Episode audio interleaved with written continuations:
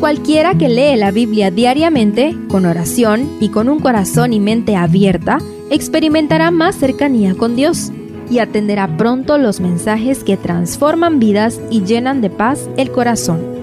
Únete en la lectura de la Biblia en Reavivados por su palabra.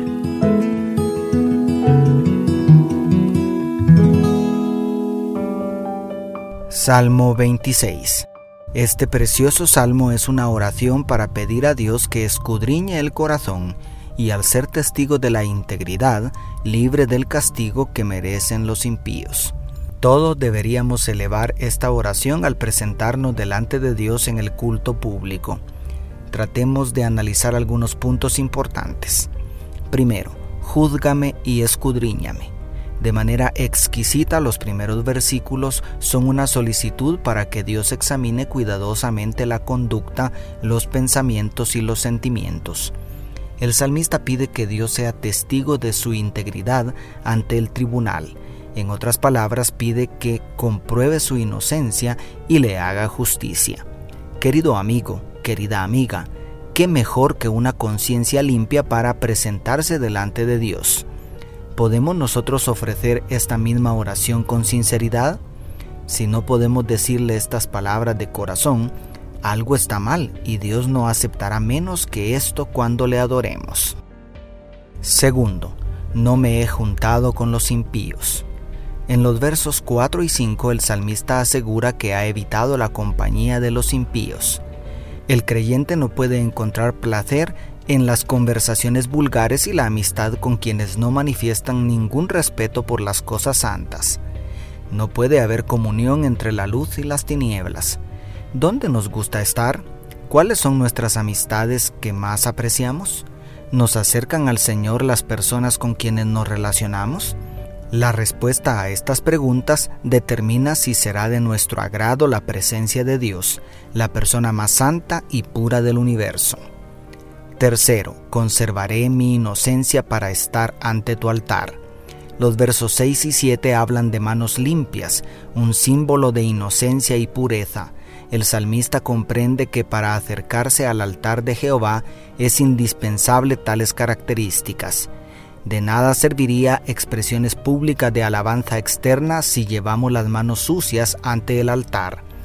Si lavamos nuestras manos en inocencia, entonces y solo entonces podremos exclamar con acción de gracias las maravillas de Dios. Cuarto, he amado la habitación de tu casa. En los versos 8 al 10, David inicia expresando su amor por la casa de Dios y termina suplicando que su suerte no sea la misma que la de los malvados, quienes no pueden acercarse a Dios y si lo hicieran serían eliminados por la gloria de Dios en el santuario. ¿Amamos con la misma intensidad nosotros la casa de Dios? ¿Anhelamos estar cerca de Él aunque para eso tenga que ser arrancada toda la escoria del pecado de nuestras vidas?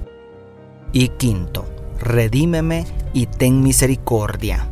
Los últimos dos versículos son impresionantes. El salmista termina diciendo que por fin encontró terreno firme en su búsqueda de la santidad y la grata presencia de Dios.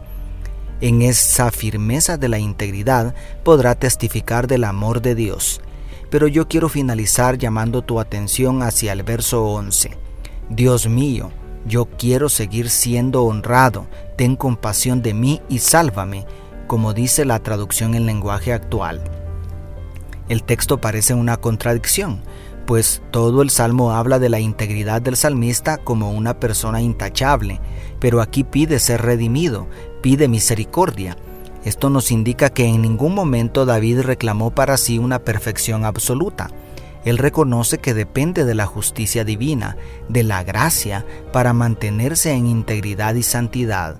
Si al principio sentiste que no podrías elevar esta oración delante de aquel que es tres veces santo, entonces lava tus pecados en la sangre de Cristo.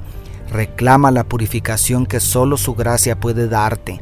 Y entonces, después de haber recibido el perdón absoluto que Él mismo nos ofrece, vuelve a leer el Salmo y eleva tu oración con un corazón nuevo, uno que fue lavado en la sangre del Cordero. Dios te bendiga tu pastor y amigo Selvin Sosa.